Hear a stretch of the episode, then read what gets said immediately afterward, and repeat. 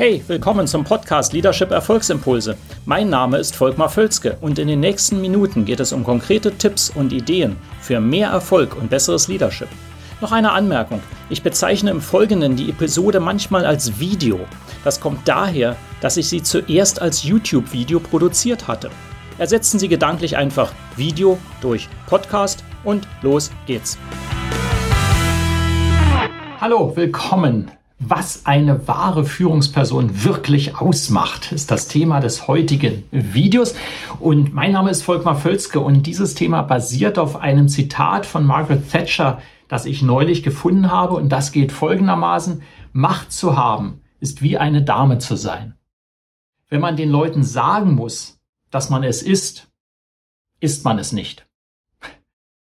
Macht zu haben ist wie eine Dame zu sein. Wenn man den Leuten sagen muss, dass man es ist, ist man es nicht.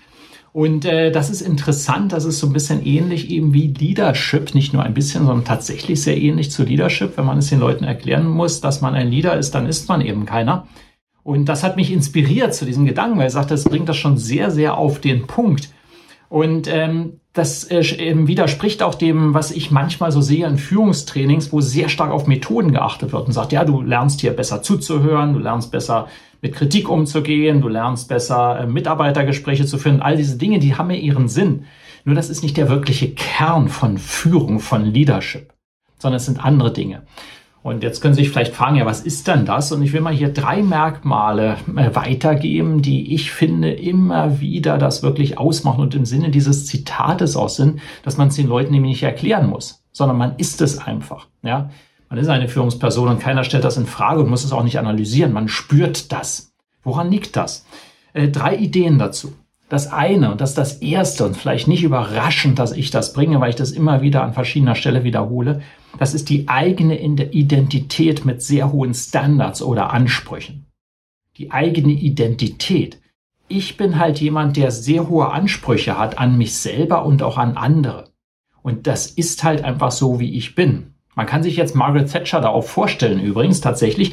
Das hat übrigens nichts damit zu tun, ob man mit ihrer Philosophie übereinstimmt, der politischen Philosophie. Das hat gar nichts damit zu tun, sondern jetzt als Leader sehr wohl. Da sind bestimmte Ansprüche und Standards, die durchgesetzt werden. Man muss sich das gar nicht fragen. Das ist so. Ja. Und äh, das ist etwas, was ich häufig ähm, vermisse, beziehungsweise im Coaching baue ich das mit den Personen auch entsprechend aus. Das geht. Ja? Die Identität als Leader zu schaffen, die eigenen Ansprüche, klar zu haben und dann auch durchzuziehen für sich selber und für andere. Ganz, ganz wichtiges Thema ist der erste Punkt. Das zweite, äh, sich mit Challengern umgeben. Das heißt mit Leuten, die einen auch herausfordern. Ähm, das ist ein Fehler, der manchmal gemacht wird oder der einfach entsteht, dass viele Führungspersonen, gerade zum mittelständischen Bereich, sind häufig zu isoliert. Ja, da sind nicht viele, mit denen sich kritisch austauschen können. Ich höre das immer wieder, ja. Außer mit dir kann ich ja mit kaum einen über solche Themen sprechen und mich wirklich challengen lassen. Jemand, der keine Hemmungen hat, äh, mich auch mal herauszufordern zu bestimmten Themen, auch direkten Gegenwind zu geben. Und das ist etwas, was ich eben zu selten sehe.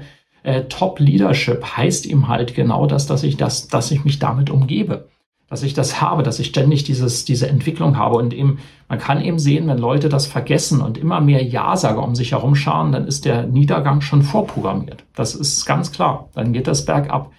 Und äh, das ist immer ein wichtiges Thema, sich mit Challengern umgeben. Und der dritte Punkt ist, der wird immer wichtiger, ähm, ist mit Unsi also Unsicherheiten zu meistern.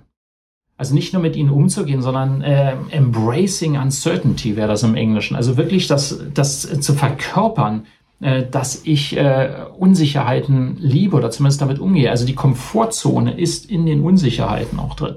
Und das ist für viele ganz schwierig. Wollen immer sehr stark Sicherheit schaffen. Das ist auch an sich eine gute Absicht. Äh, nur die Unsicherheiten werden zunehmen in der Welt. Das ist ganz klar. Und äh, dann ist es gut, wenn ich sage, ich fühle mich daran wohl. Ich kann Entscheidungen treffen, die in Unsicherheit sind. Die können komplett daneben liegen. Ähm, nur ich kann damit umgehen. Ich, ich verkörper das auch in unsicheren Zeiten ähm, sichere Entscheidungen zu treffen ja, und dazu zu stehen. Das ist ein ganz heißes Thema, das ist nicht trivial. Und äh, aber eben, das ist Top Leadership. Also im Sinne dieses Zitates, wenn Sie diese drei Dinge beachten, also ganz klare Identität für Leadership zeigen, äh, dass Sie mit Challengern sich umgeben, die Sie auch immer wieder herausfordern und dass Sie drittens um Unsicherheiten meistern und eine unsichere Umgebung meistern können, dann müssen Sie keinem erklären, dass Sie nieder sind. Und damit sind Sie es dann auch, weil die Leute das eben halt spüren. Ich hoffe, das macht Sinn.